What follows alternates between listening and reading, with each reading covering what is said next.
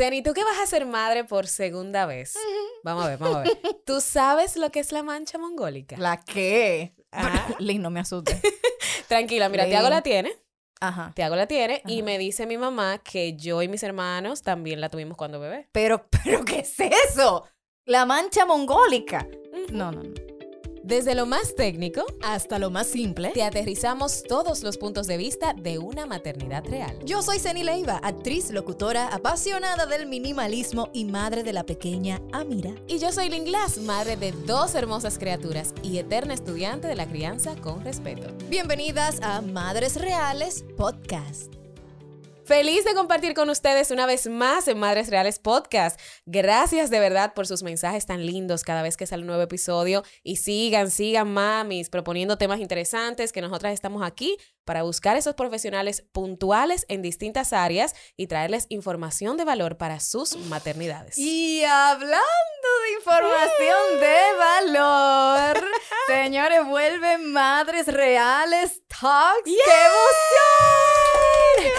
El evento más completo de maternidad real, algo que inició en el 2019 con grandes charlistas y testimonios de madres reales muy especiales para nosotras, pues ahora vuelve en formato online. ¿Y de qué manera? Señores, no podemos creer que finalmente ya vea la luz este proyecto que venimos trabajando con tanto cariño para ustedes desde el 2020. Algo bueno trajo la pandemia, tú sabes, todo aquello de ver el vaso medio lleno. Así. Pues eh, nada, lo digital antes era una opción, pero ya ahora es una obligación.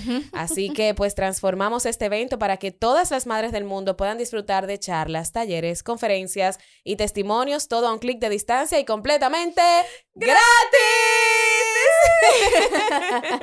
Claro que sí, así mismo. Bueno, ya la plataforma está arriba, ya pueden iniciar sus registros en www.madresrealestalks.com y ver toda la información, quiénes serán las charlistas invitadas de este año, los temas que estaremos tratando y cómo pueden adquirir el Royal Access, que ofrece acceso total y bonos extras para ustedes. Ay, sí, señores, ya está arriba, vayan, véanla. Si tienen alguna pregunta, alguna duda, bueno, ahí está toda la información para ustedes. Y hablando, Ceni, de charlistas especiales, Mm. aquí tenemos a una de ellas. Creo que la primera persona que llamamos cuando inició, cuando iniciaron las charlas eh, hace dos años, y debemos de admitir que una de las personas que inició toda esta revolución en nuestro país, República Dominicana, hace más de 10 años, pero más de 10 años porque fue en el 2006, o sea que hace más de 15 años ya, no son 10, son más de 15.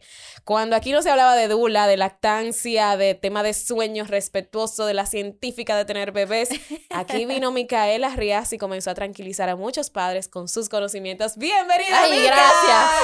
Wow, tú dices 15 años yo me siento vieja. Pero te voy a decir, te voy a decir una cosa. No, no. Yo, Eso es a mí, experiencia. a mí dame un bebé el día que quieras. Versus un adolescente. Porque Ay, Dios Ay, a mí dame los mío. bebés. No hablemos de ese tema, lo tocaremos más adelante. me invitan, me invitan. Ay, Dios Doy mío. testimonio. Testimonio real. Señores, Micaela es una dula posparto, educadora de lactancia, educadora de preparación al parto, fundadora de Baby Time RD en 2006, una plataforma educativa para nuevos padres que vio la luz después del nacimiento de su primera hija y su inspiración para todo esto. Además, es conductora del podcast en inglés y español Baby Time. Estamos haciendo un crossover de Oh my podcast. God, Ay, oh my God. sí, ay, sí. Y debo decir que es, es mi ángel de la guarda. Ay, Sin también.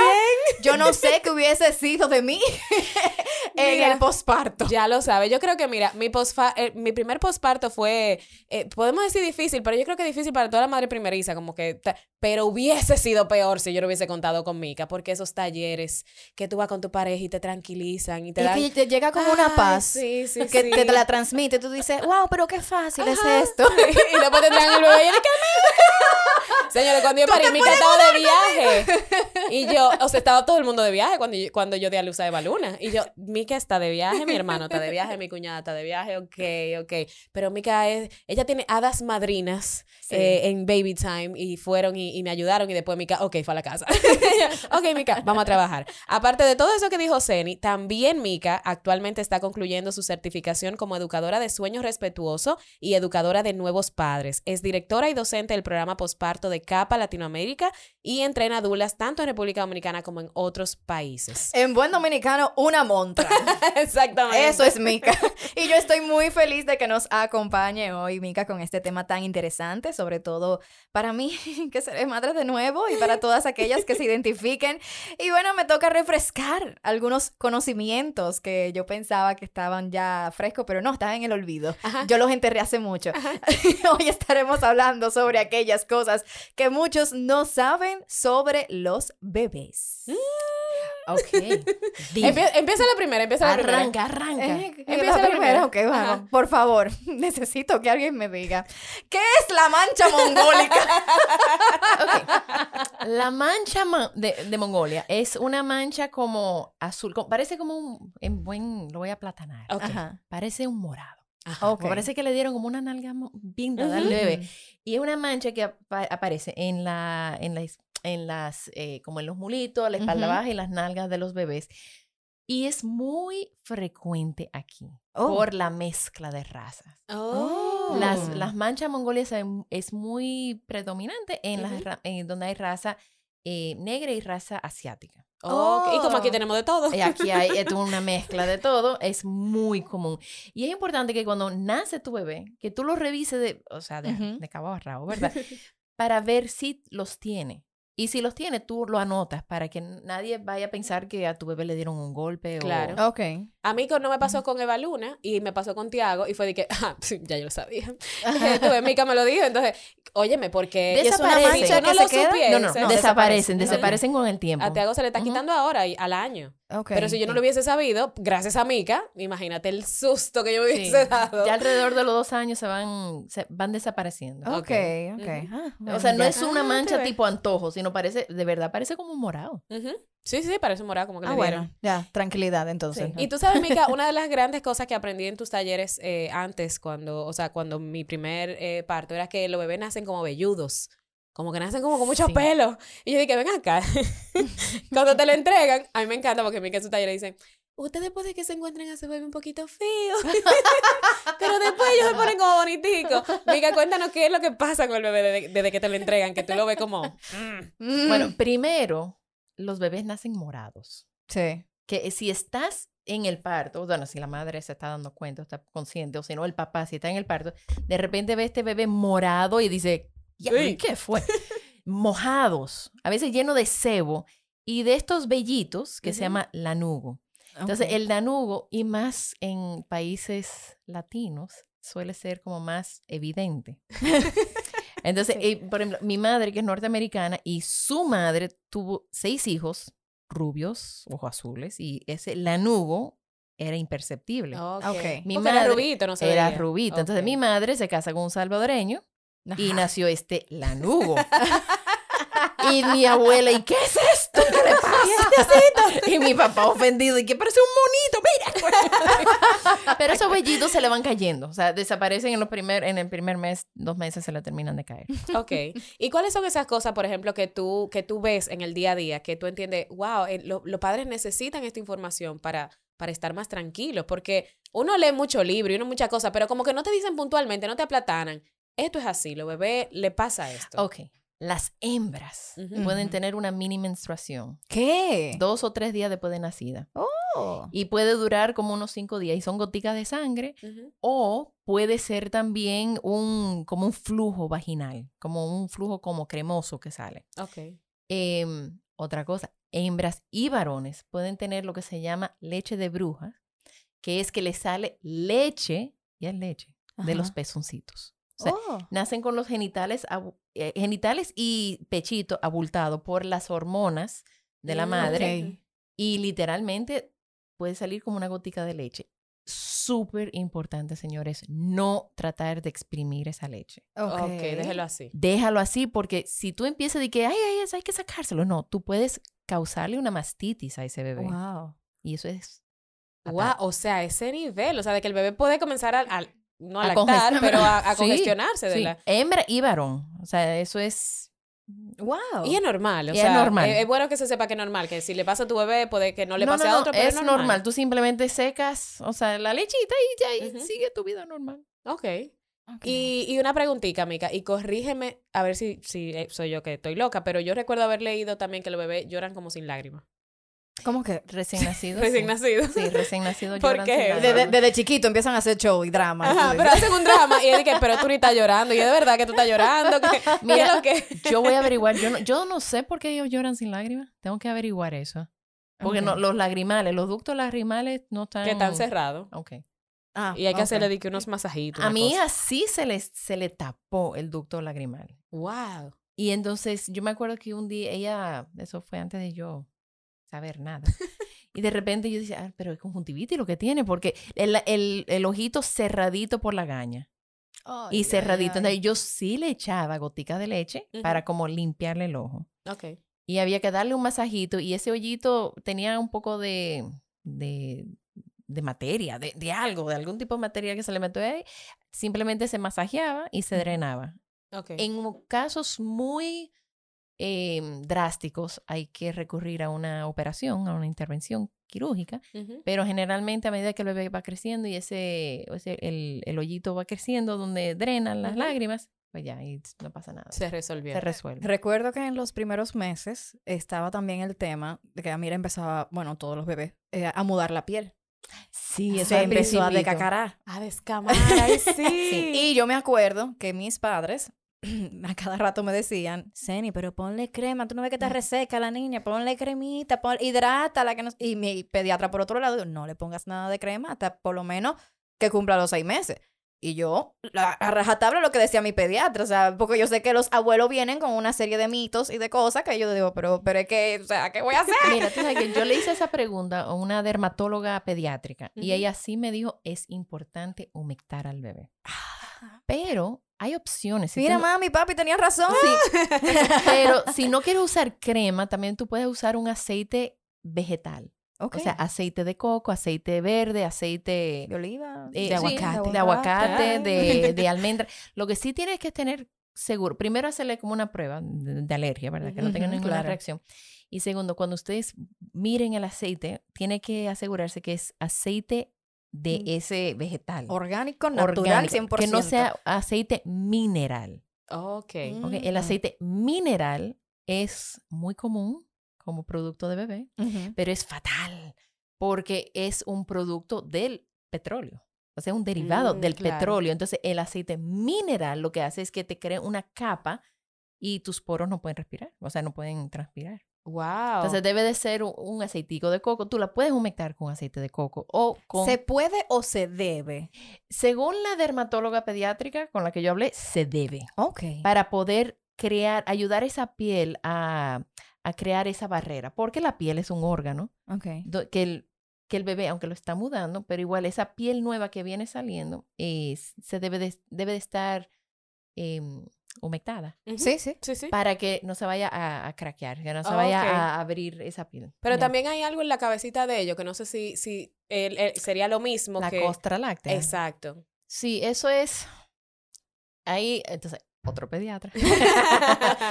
sí recomienda. Y este es un tema, esto es, yo para mí esto es un tema cultural, ok. ¿ok? Porque en Estados Unidos o en países desarrollados no recomiendan bañar a los bebés con mucha frecuencia, quizás una vez cada 15 días. Mm. Oh, wow. ¿ok? Mientras que aquí es bañalo todos los días. Y aunque sea, desde que aunque sale de sea la agüita clínica. nada más. Y desde que También. sale de la clínica y tienes que lavarle la cabecita porque tiene, producen muchos eh, aceites en la cabeza y eso lo puede crear como esa, Y la grasa. caspa. y la-. Entonces ya es un tema de cada madre, cada pediatra, cada...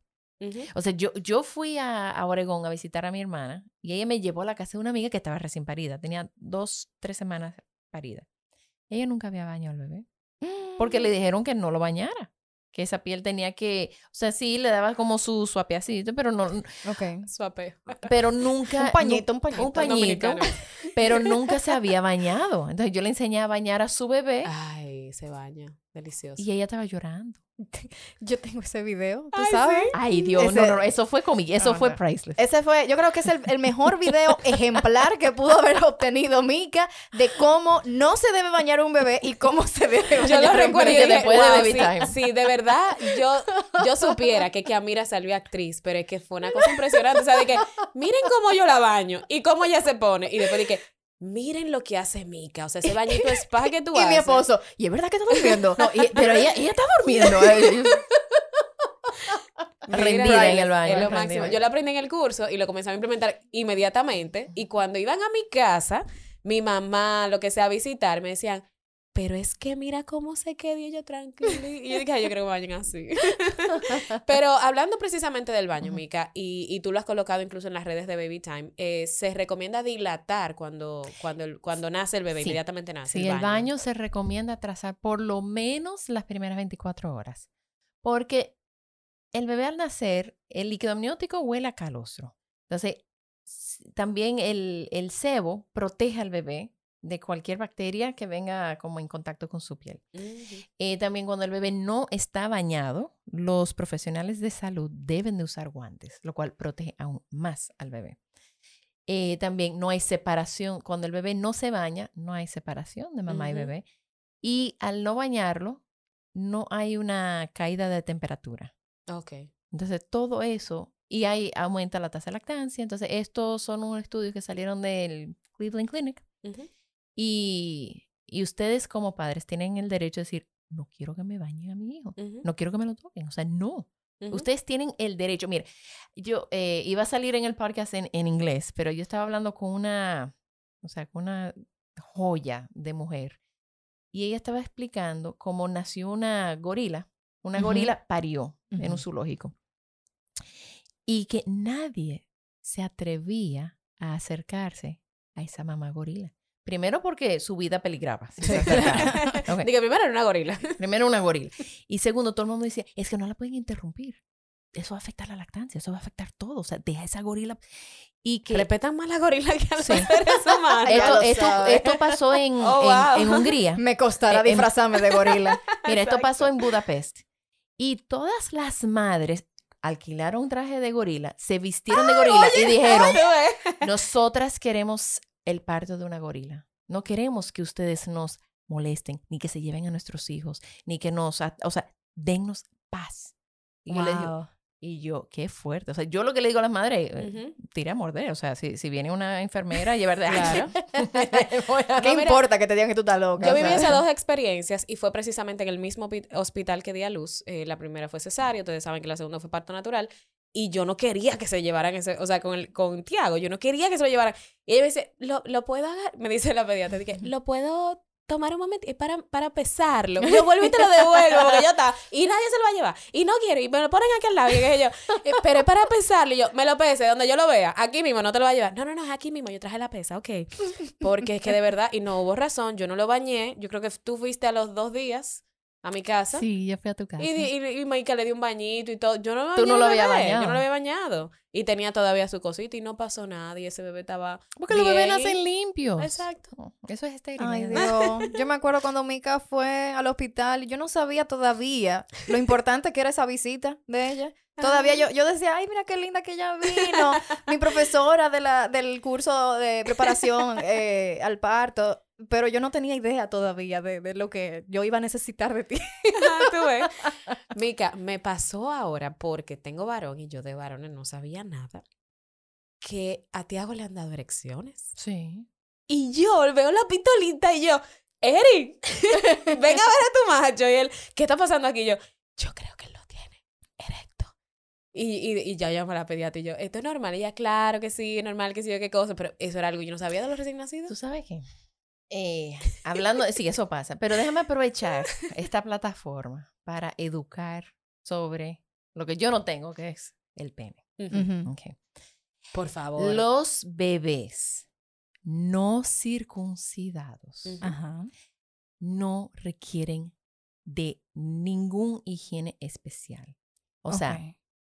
Esa piel, el prepucio, ¿verdad? Que cubre el glande, no se debe de mover, no se debe de retraer. no- los ejercicios ¿Y famosos, gente, di que échalo para atrás. no, hasta médicos, hasta médicos. Señores, eso no se hace. Lo hicieron, eh, yo fui con mi hermana, porque mi hermana se quedó aquí un año con, con mis sobrinos. Y para mí, o sea, eso yo lo hablo en los cursos, en los talleres. Y para mí, mi hermana, que yo le llevo 12 años a mi hermana, para mí mi hermana requete lo sabía. Y además que ella había parido en Estados Unidos. Bueno, pues el pediatra, los bebés tenían como nueve meses y el pediatra dice, ay, no, no, no, esa piel hay que echarla para atrás, esa piel hay que... Y yo, yo lo miro y señores, hay de verdad que con todo el respeto que le tengo a los pediatras, uno coge y deja. Entonces, yo, para mí, ella dejó. Pues anoche ella empezó a hacerle los famosos ejercicios y uno de los bebés se desgarró. Ay, Dios mío. Porque esa piel está pegada al glande, que durante los primeros dos a cinco años esa piel se retira, se despega solito y debe ser el niño que dice, oh, oh, pero ahí hay otra cosa ahí abajo. Bueno, pues mi hermana llamó a su pediatra en Estados Unidos donde le confirmaron que ahí no se debe de hacer nada y ella estaba indignada de que aquí le habían dicho que sí. Yo aproveché porque yo eh, trabajo muy de cerca con los eh, residentes, los estudiantes de medicina de UNIBE. Y le digo, ven acá, una pregunta técnica.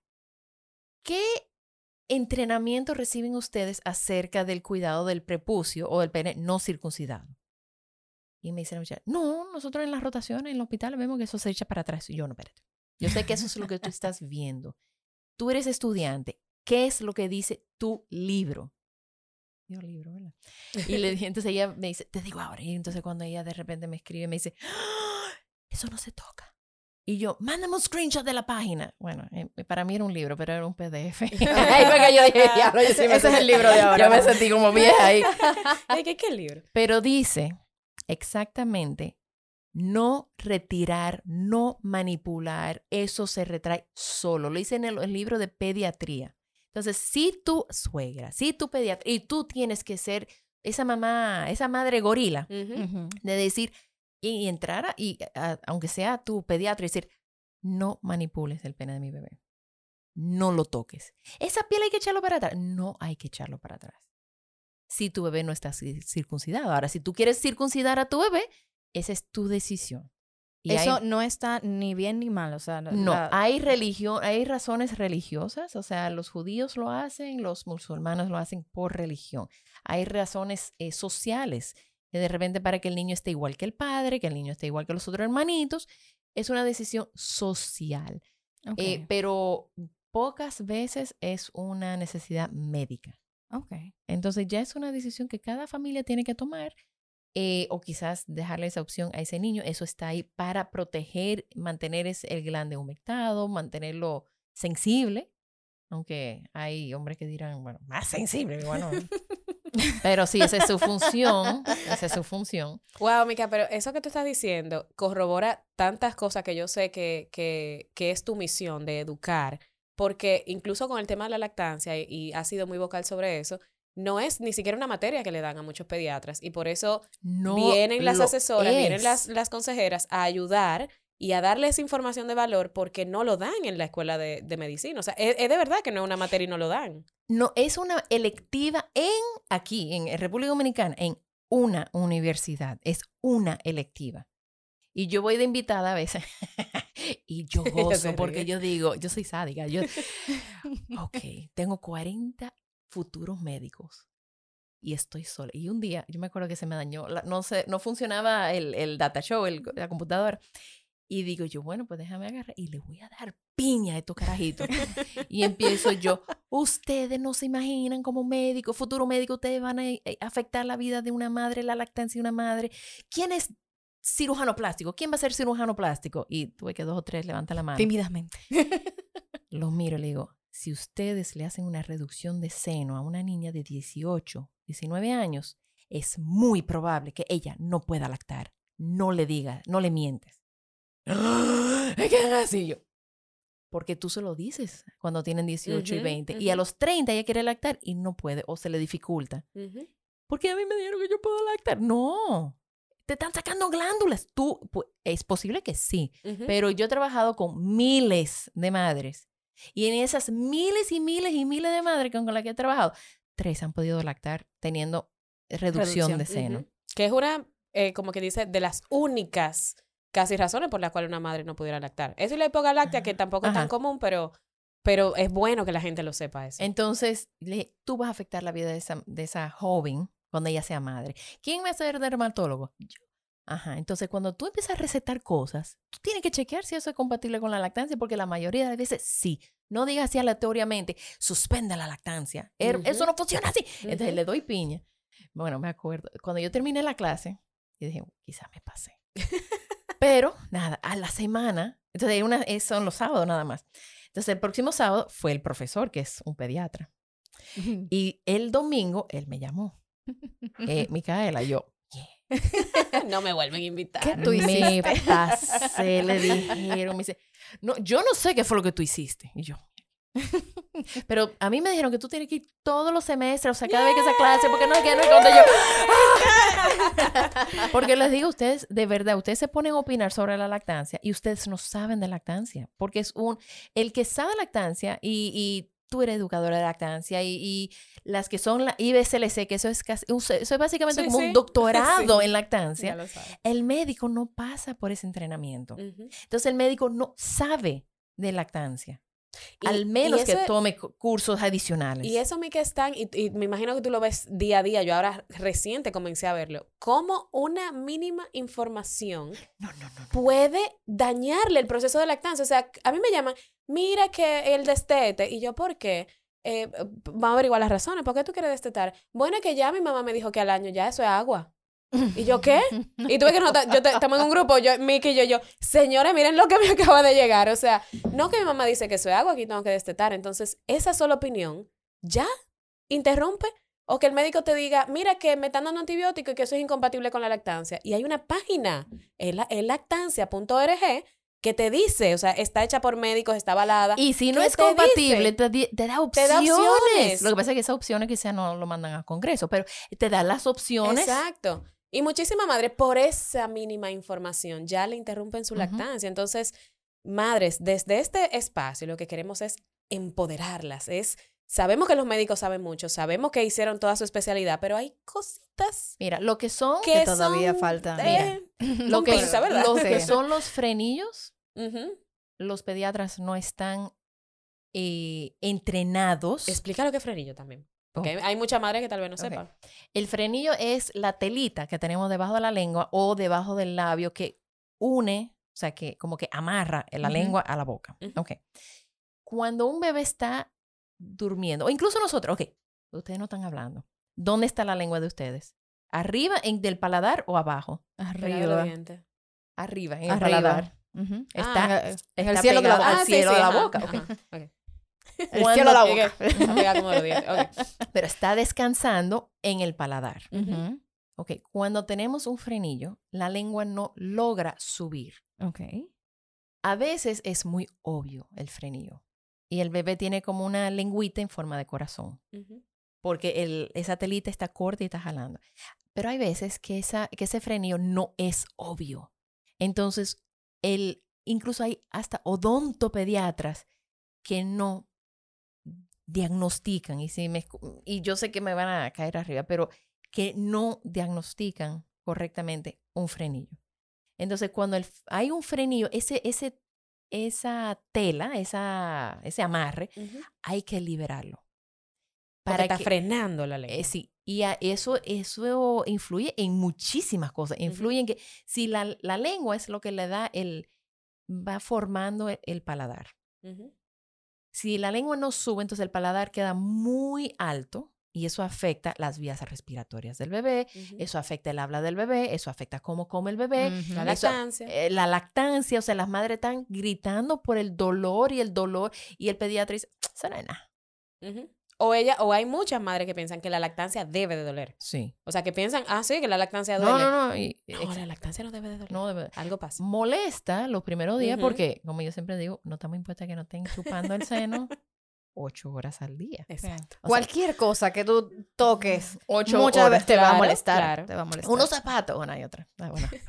Tú compras unos zapatos y te sale un callo o una polla, y luego te sale el callo y luego tú, uh, Después tú ni lo sientes. tú no lo sigue Lo mismo con la lactancia. O sea, hay una curva donde el seno se tiene que adaptar, pero no debe de sangrar y no debe de privarte de dolor. Claro. Entonces, cuando, cuando no están bien diagnosticados el, el frenillo o hay un tema con la lactancia y el pediatra, porque uno confía en su pediatra, pero el pediatra debe, de debe de ser suficientemente gente, decir, ¿tú sabes qué? Ese tema yo no lo manejo, pero aquí hay gente que sí maneja este tema. O si el bebé tiene, ya sea un fisioterapeuta infantil, un eh, terapeuta ocupacional, un odontopediatra eh, para ver, para revisar el frenillo.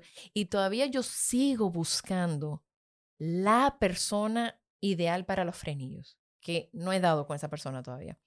Em, la, que si hay un problema con la lactancia, debe de referir a una consultora de lactancia, a una educadora de lactancia, a una IBCLC, no decir, no, no, no, no, no, ya, dale un biberón, de eso no es nada. Y, y óyeme, lo que, lo que como médicos nos dicen, a nosotros nos afecta de una forma, porque estamos en un momento tan vulnerable en nuestra maternidad que todo lo vemos, estamos intentando mantener vivo un ser humano, un ser humano.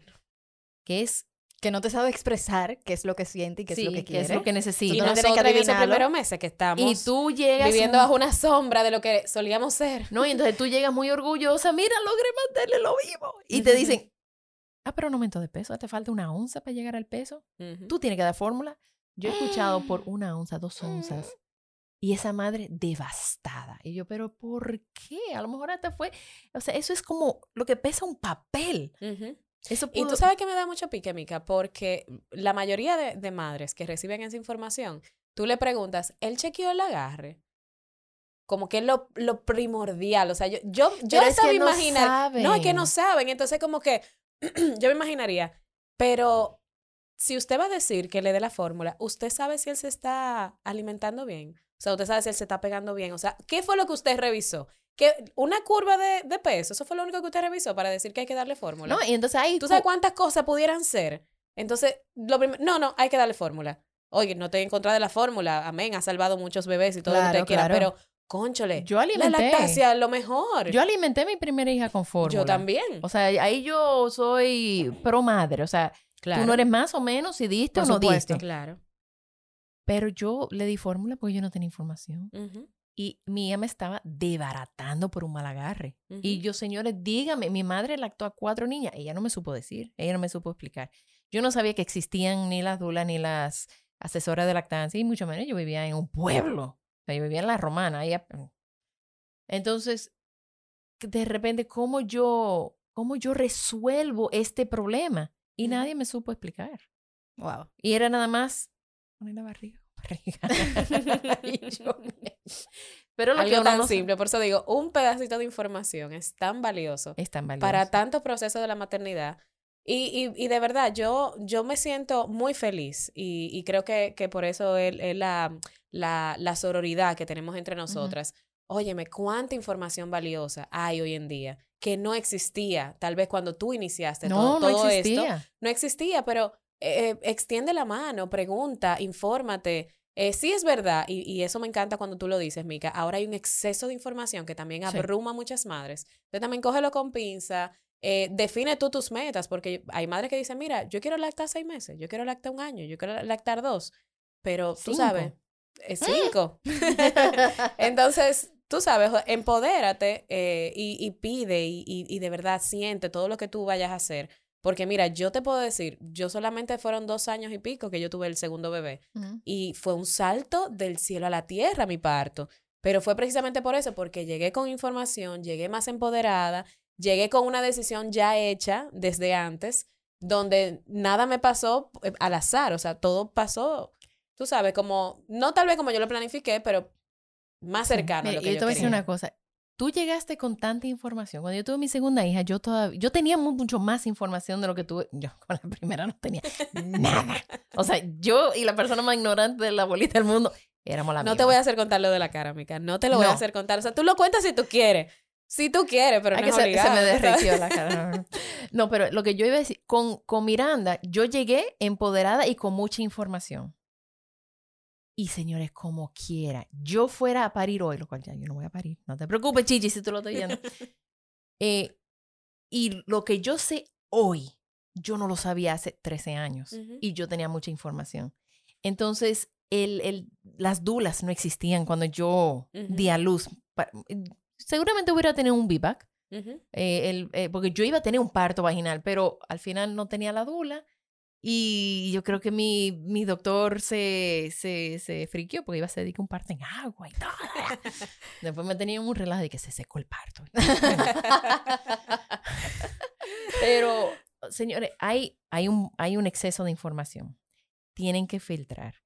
No cada persona que pare, que abre una cuenta, de repente es una persona estudiada en estas materias. Tienes, sigue las cuentas que son eh, como que, que tú puedes verificar. Aunque no tengan el checkmark, pero que tú puedes verificar que realmente la persona que está detrás de esa cuenta Ujú. es una persona que ha estudiado. Sí, no se lleven de la descripción, eh, que en la descripción uno pone lo que quiera. Ah, no, el- ¿ok? el- el- Hay muchos el- doctores por ahí Sí. eh, a modo de descripción nada más de. Instagram. Entonces, haz- pregúntale a la persona que está detrás de una, de una página, ¿y qué aval tú tienes para hablar de esto? Ujú. ¿Y qué tú tienes? Porque hay que ir podando, hay que ir porque es, es, es un... Yo, a mí, a mí me da ansiedad ver el exceso de información. Ujú. Porque si yo digo, "Ah, y yo estoy, de verdad, estaré compartiendo lo suficiente porque yo veo que, veo que la gente comparte, comparte, comparte, comparte". Y de repente digo, no, pero No, no, no, que no se puede. ca- calma, Ajá. Calma. O sea, yo no me imagino ser una madre primeriza hoy en día con este... Ay, ay, ay. Con esta avalancha. Por Con eso decidirme por el minimalismo, porque oh, Claro. abruma, no, me encanta el- claro. el, minimalismo No. tuyo, me ha encantado. No, eh, no, me encantó Ceni hace, hace un año fue. Hace un año. Con, Eh, ¿Qué? Estamos en 2020. cuarentena. No, fue cuando tú 2019, finales de 2019. Ceni me dijo, mira, eh, yo no te voy a dejar de seguir a ti, porque bueno, no te voy a dejar de seguir a ti. Ah, Pero yo sí. comencé a dejar de seguir a ti. Al final tú te quedaste como siguiendo 100, 100 Yo, personas. yo seguía unas dos mil y pico de cuentas y me quedé siguiendo 200. Ajá, literal, Ujú. ella hizo una limpieza. Porque no solamente De- debemos hacer dieta de comida, hay, hay que De hacer dieta de lo que vemos, de lo que consumimos, del, de las cosas que nos informamos. Porque también ese exceso carga, Claro. carga la mente. Claro. Y me encantó ese ejercicio. También se hizo otro que se salió de las redes sociales una semana. Yo no sé cómo sobrevivió. Fue difícil porque fue literalmente como si fuera un, un adicto. Un detox. Exacto, que, que lo, lo encierran y lo, o sea, fue más o menos por ahí el estilo, pero bueno, no, tampoco voy a comparar así, pero, pero sí fue difícil, pero al final chulísimo, o sea, Claro. se sintió liberador y Ujú. yo entré de nuevo ya con otra, otra perspectiva, pero ese no es el tema de, de- del no, día de pero hoy. es bueno traerlo a colación porque, porque, Porque es- igual las madres sí tan- Claro. pueden hacer un detox y ele- Ujú. eligen 5 o 10 cuentas que seguir. Ujú. Em, y también no se, no se lleven de todo lo que ven, porque Por los favor. Yo te lo voy a decir, yo. Yo, la, yo he visitado a casi todas las madres eh, en, esta, en los últimos 15 años que tú Ujú. ves en las redes sociales, ¿verdad? Yo Ujú. las he visitado, yo les he visto con mis ojos. Ujú. Y lo que las mayoría suben Después que tú te vas, es, o sea, yo las veo con el de, de, de, De cricaje. cricaje. Ajá. Y yo, esa es la foto que tú tienes que subir. Ay, no, espérate. Y se ponen como toda bella, producida, maquillada. Y yo, es que, es que la madre normal, la madre real, Ajá. Que se Es está que mirando, sí, que se está mirando en el espejo y de repente se compara con fulanita de tal que acaba de parir y que está bien hermosa. No, ella está producida. Ajá. O sea, tienen Se que- produjo para la foto, Para la señor. foto. Literalmente para la foto. Después de ahí se le corrió el maquillaje. Empezó a llorar. Y se... y se- y una se teta le empezó a botar leche y el sangre y el se le sea, dañó la ropa. Y, o Exacto. y el sea, bebé le, que le, le tiró un buche y, o se hizo pupú y se le salió por todos lados. O sea, Entonces, no compares las 24 horas de tu maternidad con un segundo de la maternidad de con otras en una redes sociales. foto, una con foto. foto. Señores, y Zen y yo y, y Mika, las tres. Bueno, aquí hay otra, otra madre también. Señores, una sesión de fotos. Y, y, y hemos pecado todas de subir la foto linda porque uno sube la foto linda. Claro. Pero una sesión de fotos con niños Eso es terrible. es una cosa fuerte. Ah, no, Eso yo es un no- yo no- maratón. Yo nunca lo hice. Yo me tengo que ir a descansar después de eso. Digo, mami, tú te puedes quedar con, con los niños una hora para yo por lo menos tirarme con la pata para arriba. Sí. Es fuerte. Y es verdad, y queremos la foto linda, pero también tenemos que contar la otra historia, señores. No es tan fácil. O sea, eso primer, ese, eso primero día del posparto, y, y, y si no te lo han dicho, te lo decimos desde aquí. es hervida. Si tú no te bañas, tranquila. Te- es, es muy probable que la que estemos aquí todita en el posparto hayamos, hayamos pasado 24 horas sin mañana con un moñito aquí arriba. Sí. Entonces, es normal. Y te cepilla a las 7 de la noche. O sea, los dientes. Sí. del día, de la noche anterior. Y está bien si te ofende porque tu esposo llega y saluda al bebé primero que a ti. Sí. Sí. Ay, ay, ay, cuántas cosas y cuántas más podríamos hablar Ay, de sí. los recién nacidos, Horas. del posparto. Sí, sí, sí, definitivamente contigo, Mica, vamos a tener que hacer unos cuantos episodios más porque hay Cuando mucho, Ay, mucho que comentar, que aprender, que informar a todos los que están desinformados por Ay, las bellísimas y fabulosas redes sociales que todos amamos. Pero lo bueno es que Mika está en Madres Reales Talks. También. ¡También! Ay, y mira, y de verdad. Cuéntanos ay, de qué vamos a hablar. Ay, del porteo. Mira, que yo, eh, bueno, eso, yo te puedo decir que cuando yo me puse eh, a mi hija por primera vez en un sling, en una bandolera, un- que yo sentí, o sea, de verdad, yo sentí como que los cielos se abrieron y eso era como, ¡ah! ¡Ah, mis manos! Tengo Y mis manos disponibles. esto lo tiene que conocer cada madre, porque yo tengo mis manos, me devolvieron mis manos. Y, y Yo, de- yo no usé coche con Amira. Yo, yo no- con Eva lo usé muy poco. Con Tiago porque estábamos en la pandemia a veces se me olvidaba que- usarlo en la casa, el sling que debía hacer. Creo que solamente para viajar y como quiera el, el sling o fue sea, lo mi que me- coche, mi coche cogió mojo. Y yo pedí un coche.